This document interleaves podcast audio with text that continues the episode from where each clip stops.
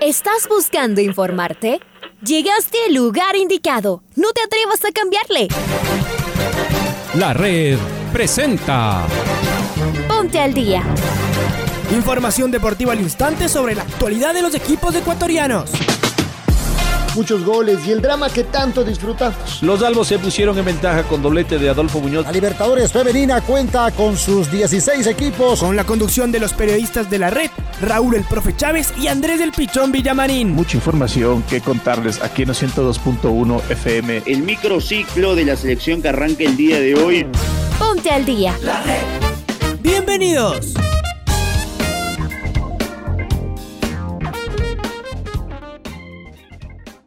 Hola, hola, ¿qué tal?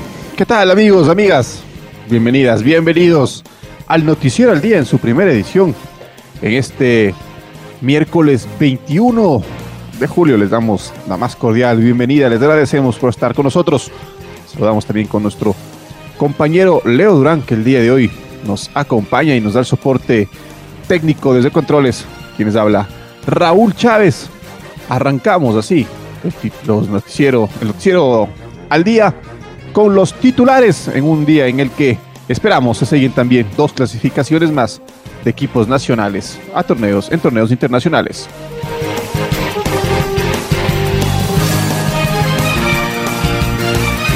Liga derrotó a Gremio en Porto Alegre y se clasificó a los cuartos de Sudamericana. Barcelona recibe a Vélez con el objetivo de clasificar a los cuartos, pero de la Copa Libertadores. Independiente del Valle visita a Bragantino, intentando remontar un 2 a 0 en el marcador global. El microciclo de la selección sub-20 continúa en la casa de la selección.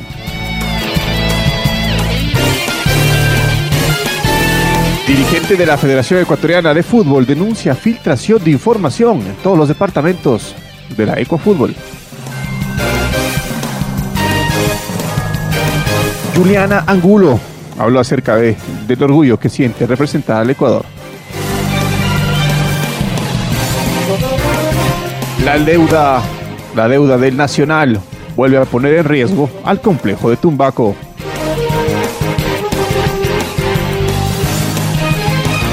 Sociedad Deportiva Aucas regresó a los entrenamientos pensando en Mushugruna. Liga apelará a la sanción de cinco fechas que recibió el Choclo Quintero.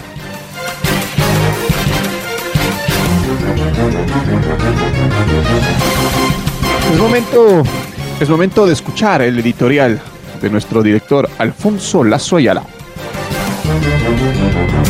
Triunfazo Creo que es el término que mejor le cabe a la histórica victoria de Liga en Porto Alegre. Llegaba golpeado, pues el gremio le había ganado sin merecerlo en Quito. Y porque además están empezando un nuevo proceso, con los mismos jugadores y un nuevo técnico. Y estaba intentando olvidarse de una vez por todas del último diciembre. Pues Liga llegó a Brasil a mostrar su grandeza. Seguramente todavía no era el momento de enseñar su fútbol, necesitaba enseñar su carácter. Pero tenía que ser más complejo todavía. Lo encerró un gremio que se dejó encerrar, jugando miedosamente escondido en su área, pegándole con la punta y hacia arriba, enfriando el partido y esperando el error del rival. Y al cuadro brasileño le salió redondo, cuando tras un centro su goleador Diego Sousa cabeció hacia un costado de Adrián Gavarini. El arquero se arrojó, no parecía que merecía gran esfuerzo, y se confió. La pelota picó, lo sorprendió.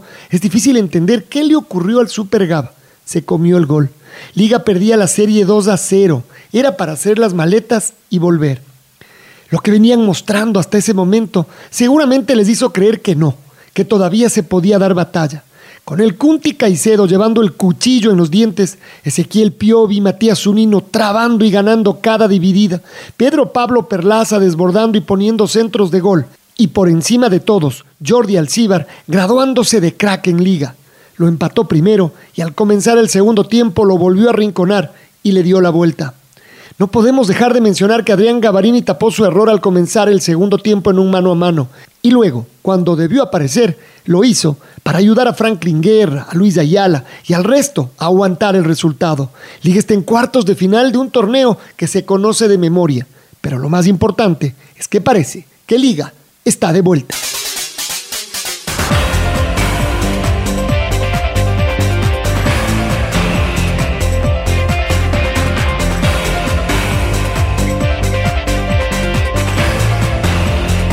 Liga Deportiva Universitaria derrotó 2 a 1 a Gremio en Puerto Alegre y logró la clasificación a los cuartos de final de la Copa Sudamericana. Vamos a escuchar al autor de los dos tantos del cuadro universitario y que fue figura, el MVP del partido, el volante Jordi Alcibar. La verdad que el resultado lo sacamos todos juntos. El grupo estuvo al 100, estuvimos concentrados los 90 minutos. Nada, este, agradecer al grupo, que siempre, siempre va para adelante y agradecer al cuerpo técnico que vino con, con mucha garra. ¿no? Y creo que esto lo sacamos todo y gracias a Dios pudimos clasificar. Bueno, hay que mejorar algunas cosas, pero eh, esto es día a día. El cuerpo técnico recién llegó y creo que eh, nos vamos acoplando al juego de ellos y creo que tenemos que seguir adelante. Bueno, este, el festejo tenemos que celebrarlo hoy porque mañana ya hay que virar la página, que se nos vienen cosas muy importantes y, pensar en el otro partido ya desde mañana.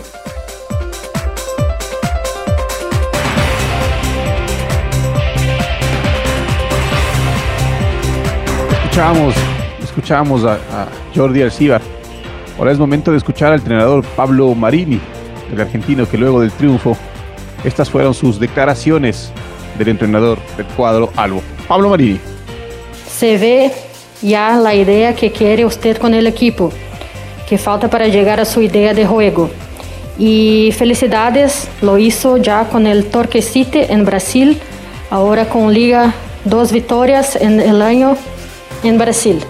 Yo creo que siempre hay cosas para mejorar, pero realmente la predisposición del plantel a esta nueva idea lo que sostiene este juego, lo que sostuvo hoy el partido y lo que sostuvo el triunfo y que realmente se vio plasmado también en el partido de ida. Y creo que lo único que nos queda a nosotros, más allá de, de que obviamente siempre hay que corregir, es agradecer al plantel por toda la predisposición que tuvo siempre para acercar a lo que nosotros pedimos. El grupo está muy sólido, está muy bien, se autoexige, creo que la competencia interna es muy alta eh, lo cual nos permite a nosotros poder elegir y realmente la elección nuestra nunca va a ser equivocada porque gracias a Dios están todos a un buen nivel.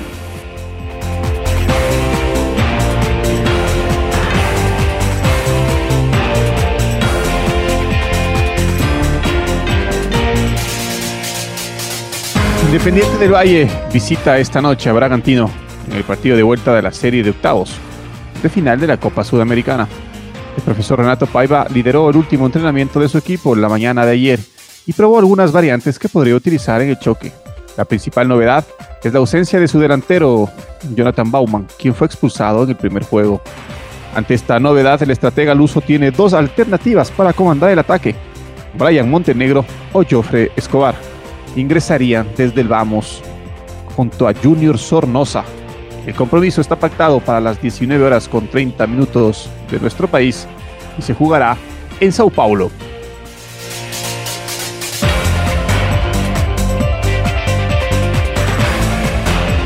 Barcelona, Barcelona recibe hoy a las 17 horas con 15 minutos en el estadio Banco Pichincha a Vélez en el partido de vuelta de la serie de octavos de final de la Copa Libertadores de América. El marcador global favorece al equipo argentino que venció en la ida 1 a 0. Vamos a escuchar en estos momentos al entrenador del cuadro torero, el argentino Fabián Bustos. Era lo que esperábamos, un equipo intenso con muchísima velocidad y mucha intensidad para presionar tras pérdida y con muchísimos duelos. Eh, y creo que también ellos eran lo que esperaban porque me parece que fue un partido intenso, parejo, donde obviamente nos dormimos en el primer gol, pero en el gol de ellos tenemos un error claro en, un, en, una distracción que hacen en un lateral y terminamos recibiendo el gol, pero después el equipo eh, está a la altura y creo que, eh, y creo que lo, táctico es lo que esperábamos, un equipo que se cierra bien cuando tiene que defender en bloque bajo, que tiene un buen funcionamiento cuando recupera la pelota y que ataca con velocidad, así que tenemos que volver a intentar hacer un partido similar a este, obviamente con, mejor eficiencia para tratar de, convertir goles y conseguir lo que buscamos.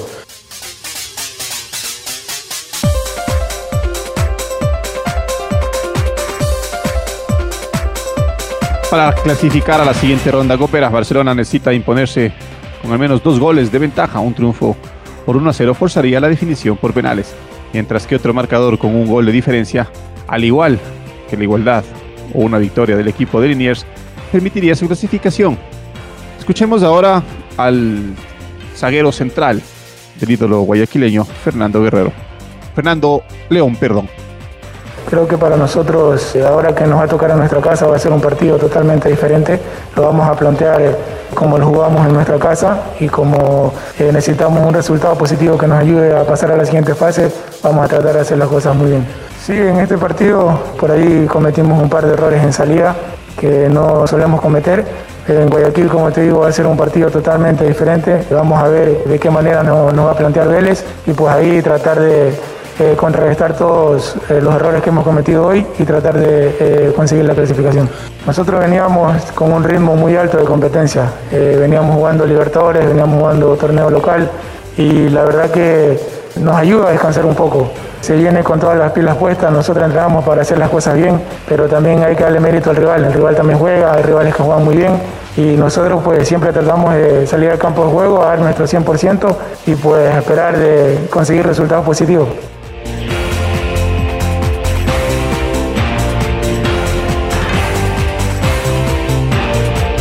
El director técnico, el director técnico Jorge Cérico, trabaja con 22 jugadores de 11 clubes de la Serie A y Serie B de la segunda categoría en un nuevo microciclo de la selección ecuatoriana sub-20 en la casa de la tricolor. Según explicó el estratega argentino, estos días de trabajo le permitirán observar a nuevos jugadores y realizar varios apuntes para lo que serán los próximos, las próximas competencias internacionales. Esta vez, el equipo que más aportes hizo a la selección juvenil fue Universidad Católica.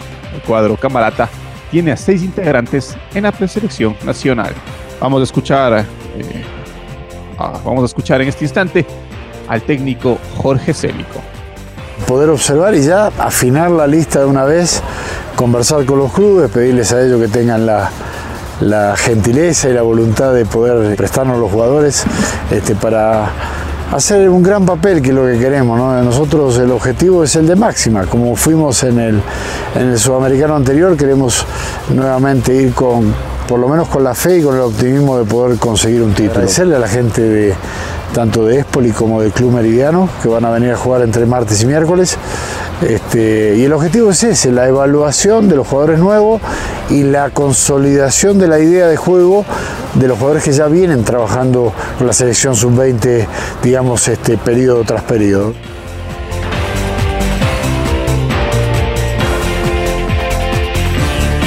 Uno de los integrantes del directorio de la Federación Ecuatoriana de Fútbol, Carlos Mansur, denunció que en el organismo al que pertenece se filtra la información en cada uno de los departamentos y actividades que se realizan. Escuchemos parte de las declaraciones que entregó en el programa Jornadas Deportivas de Radio La Red. El problema es cuándo decirlo y si ese decirlo puede acarrear responsabilidades para la persona que lo dice, para la persona de quien se habla o para el equipo. Por ejemplo, a mí me decían, el mismo Luis, bravísimo Luis Muentes, porque había esto, esto que yo comenté en noviembre del año pasado acerca de la corrupción que existe en el arbitraje. Y entonces Luis, bueno, abogado, ya hemos escuchado los audios, demos los nombres. Digo, Luis, yo también quiero salir a dar los nombres. Pero ¿cómo dices tú al aire y crucificas a una persona a la cual se refieren unos audios que no son él, sino terceras personas que hablan sobre él? El momento en que da su nombre al aire y, resulta que él ni siquiera se defendió, lo está crucificando, pues aquí en el fútbol le van a caer hasta, hasta palo le van a dar.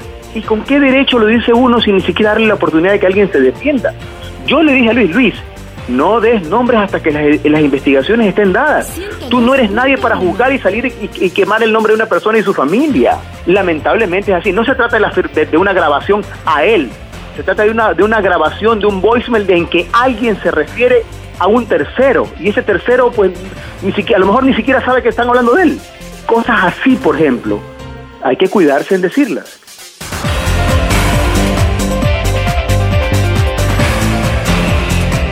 Fuertes declaraciones. El Club Deportivo Nacional sigue en crisis administrativa. El cuerpo de ingenieros del ejército solicitó al club el pago de una deuda desde el 2019. La directiva no cumple y pide se remate el complejo de Tumbaco. Estamos con nuestro compañero Carlos Edwin Salas y nos va a ampliar la información. Chaca, buen día, ¿cómo estás? Saludos cordiales compañeros, bienvenidos amigos oyentes al noticiero El Club Deportivo Nacional continúa en crisis administrativa, mientras el equipo de fútbol del cuadro criollo lucha y se mantiene en el segundo lugar de la tabla de posiciones en el campeonato de la Liga Pro en la Serie B. En la parte administrativa, el cuerpo de ingenieros del ejército solicitó al club el pago de una deuda desde el año 2019, pero la directiva no ha cumplido, por lo que ahora se pide se remate el complejo del Sauce en Tumbaco para saldar los montos. La deuda total era de 500 mil dólares, pero el club no ha pagado con regularidad. Eso ha generado un verdadero malestar. Continuamos compañeros con más en el Noticiero al Día. Gracias, gracias Chaca, fuerte abrazo. El abogado del cuerpo eh, de ingenieros del ejército el doctor Alejandro Piedra anticipó que en los próximos días elevarán un oficio ante el juez correspondiente para que se ponga en remate el complejo de Tumbaco y así el Nacional pueda cumplir las deudas entre sus acreedores. Según el abogado, el Nacional adeuda más de 100 mil dólares al cuerpo de ingenieros del ejército, deuda que no se ha cancelado desde hace varios años, pese a los múltiples acuerdos de pago y a las gestiones extrajudiciales para el cobro de ese dinero. Escuchemos al doctor Alejandro Piedra, abogado del Cuerpo de Ingenieros del Ejército. Lastimosamente, por lo que hemos observado de las partes de las dirigencias, no se ha cumplido siquiera con las obligaciones que se tienen. Es así que actualmente corre el riesgo de que entremos en un proceso de, de remate de este bien, de una propiedad que ha sido emblemática, donde el club ha trabajado, ha aportado a la sociedad, pero que realmente por administraciones que han pasado bien, se observa que existen varias deudas eh, en contra del club. a nosotros nos ha causado sorpresa porque el momento en que el cuerpo de ingenieros realiza todo el proceso para poder obtener las cédulas catastrales y todos los valores que, que se registran en el bien, podemos encontrar que efectivamente existen más deudas y no somos los únicos acreedores. Si no existen acreedores como es el mismo SRI, existen acreedores como es un anterior dirigente del club, que realmente ocasiona que el club tenga esta deuda y la propiedad ya se encuentre en un riesgo de remate mucho antes de que el cuerpo de ingenieros lo haya solicitado.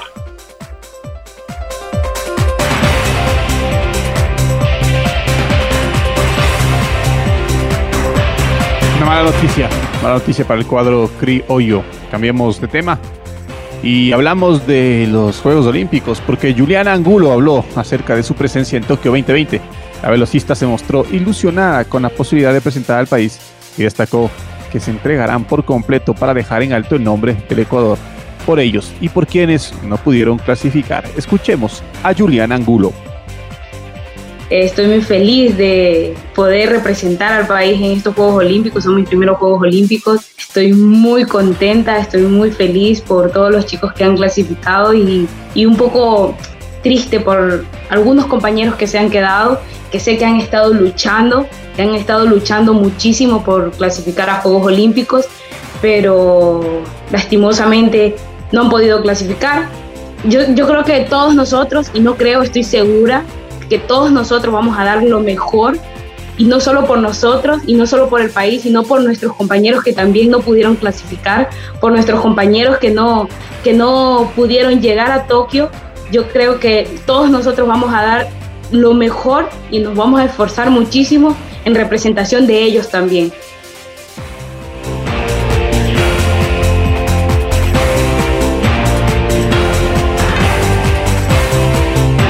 Ciudad Deportiva Aucas regresó a los entrenamientos en el Gonzalo Pozo Ripalda pensando en su próximo rival, Mushugruna. El equipo no presenta lesionados y está preparando el plantel para ser protagonista en la segunda fase.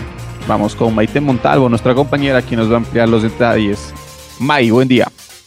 ¿Qué tal, Raúl? Un fuerte abrazo para ustedes. Novedades sobre Aucas, que ya va a iniciar la segunda fase del torneo de la Liga Pro Betcris este viernes a las 19 horas. Inicia de local en el Gonzalo Pozo Ripalda frente a Mushuk Runa. Y el equipo durante estos días, después de la victoria del fin de semana, realizó trabajos regenerativos y el día de ayer ya tuvo entrenamientos junto a Héctor Vidoglio. Las estadísticas que dejó la primera fase para Aucas le permite eh, de a poco ir soñando en que podrá ser protagonista en lo que se viene. Aucas terminó octavo en la tabla con 19 unidades. El equipo dirigido por Héctor Vidoglio ganó 5 partidos, empató 4 y perdió 6. Anotó 27 goles y recibió 26. Aucas también una vez más ya pudo tener en acción a sus dos eh, extranjeros, que estoy hablando de Verón y Fontanini. Uno de ellos anotó uno de los goles en el último partido que se tuvo por la primera fase, así que Aucas está esperando ser protagonista, lo dijo también su director técnico en la rueda de prensa y ya están listos con entrenamientos, con trabajos regenerativos para lo que será el partido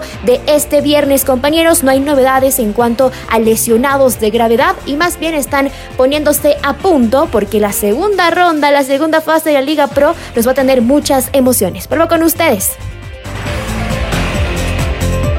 Un abrazo, May. Un abrazo, May. Muchas gracias por tu información. Diego Castro, dirigente de Liga Deportiva Universitaria, confirmó en diálogo con Radio La Red desde Porto Alegre que José Quintero fue suspendido cinco fechas por la Liga Pro luego de la agresión que realizó el jugador contra un hincha después del triunfo de la U 1-0 sobre técnico universitario en Ambato. En la tarde de ayer, martes, vía Zoom, tuvimos la reunión con la comisión disciplinaria de Liga Pro. Esperábamos más empatía con el Choclo Quintero, pero no fue así, argumentó el dirigente Albo. Además confirmó que Liga apelará la sanción por eso vamos a preparar la apelación, porque no consideramos justa la sanción de cinco partidos para el Choclo Quinteros. Finalizó el dirigente Diego Castro.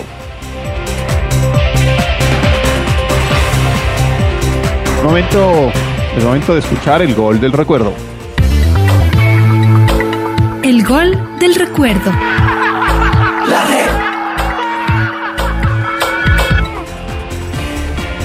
El 17 de julio de 2019, Independiente del Valle recibió a Caracas Fútbol Club por el partido de vuelta de los octavos de final de la Copa Sudamericana en el Estadio Olímpico Atahualpa.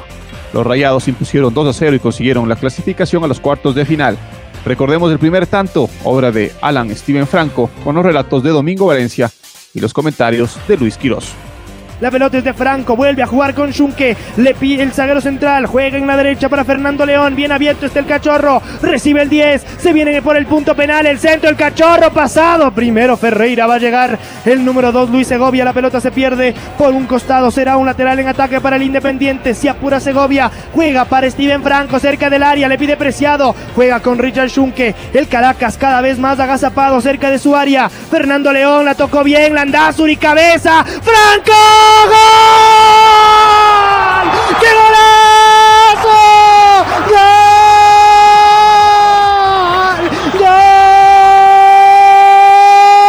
¡Ecuatoriano! La tejieron bien, tuvieron paciencia hasta que encontraron el espacio cabeza. Se la dejó a Franco y la puso en un ángulo el número 21. Y a los 16 minutos y medio del segundo tiempo se abrió el celofán. El Independiente ya tiene uno. El Caracas cero en octavos de final de Copa Sudamericana. Se le había tornado complicado al Independiente del Valle. Estaba el partido cuesta arriba porque el equipo de Caracas se defendía muy bien, muy pocos espacios existían y el Independiente tuvo que adelantar sus líneas para llegar a someterlo, meterlo en su propio arco, así literal al equipo venezolano y aprovecha una jugada de Alan Franco que no había tenido un buen partido gracias al pivoteo de Alejandro Cabezas, que es el que aguanta el balón, el que le pone el esférico y con su pierna derecha número 21 de Independiente del Valle, pero qué golazo al ángulo superior izquierdo del arco defendido de Baroja, pone la primera. Ahora ya estás al día junto a nosotros. La red presentó Ponte al día. Informativo completo sobre la actualidad del fútbol que más nos gusta, en donde estés y a la hora que tú quieras. Quédate conectado con nosotros en las redes de la red. Síguenos como arroba la red Ecuador y no te pierdas los detalles del deporte minuto a minuto. Escúchanos en vivo en TuneIn y en los 102.1 FM en Quito. ¡Te esperamos!